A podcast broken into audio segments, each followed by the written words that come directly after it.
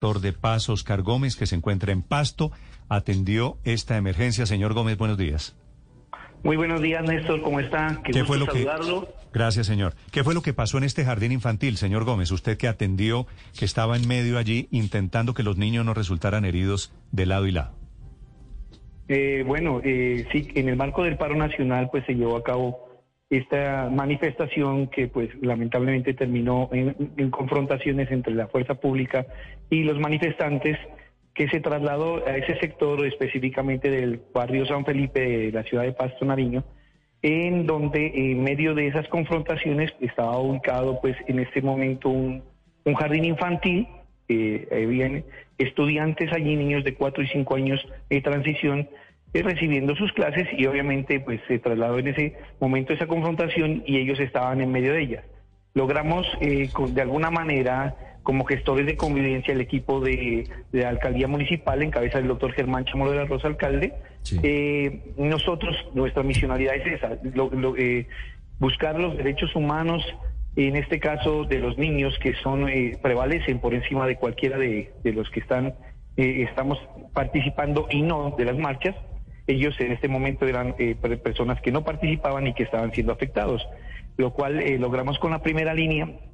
un diálogo y con el SMAT para eh, lograr sacar a estos niños a hacer un corredor humanitario. A pesar de eso, pues seguían las confrontaciones, pero gracias a la articulación de la administración municipal,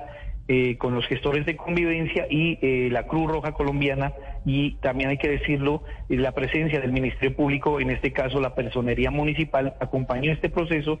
para garantizar eh, la entrega de, las manos de sus padres, familia y pues minimizar el impacto que se estaba causando en este momento. Señor Gómez, antes de la gestión de ustedes, esta gestión humanitaria, ¿qué estaba pasando y cuál era el riesgo que existía sobre este grupo de niños en el jardín infantil en Pasto? Eh, vuelvo y repito, las confrontaciones eh, estaban prácticamente encima del sector donde se encontraban los niños eh, habían confrontaciones directas entre los manifestantes y ellos estaban en medio de ello, entonces eh, nos tocó prácticamente eh, llegar a, hablar directamente en plena confrontación, vuelvo y repito, para lograr mm, bajar ese, ese, esa, digamos, ese momento que, que tan difícil que se estaba viviendo y, garantizarles los derechos humanos a estos niños. Habían lanzamiento de diferentes eh, elementos, piedras, bombas molotov, eh, gases obviamente aturdidoras. Esto pues a los niños los confundía, los, los, los tenía eh, realmente muy nerviosos y en ese momento pues se generó pánico en ese espacio pero gracias también, hay que decirlo, la profesora muy profesional en, en, en el manejo de ellos con el acompañamiento de los gestores de convivencia de la alcaldía, pues logramos eh, este corredor humanitario y sacar a estos niños. Mm. Señor Gómez, ¿los niños alcanzaron a ser afectados por los gases lacrimógenos?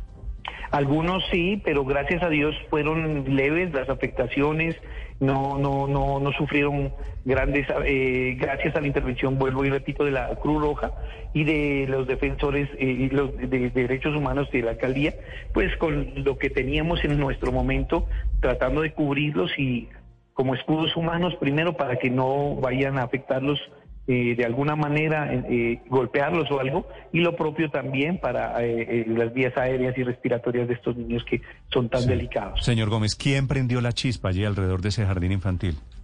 No, es que la,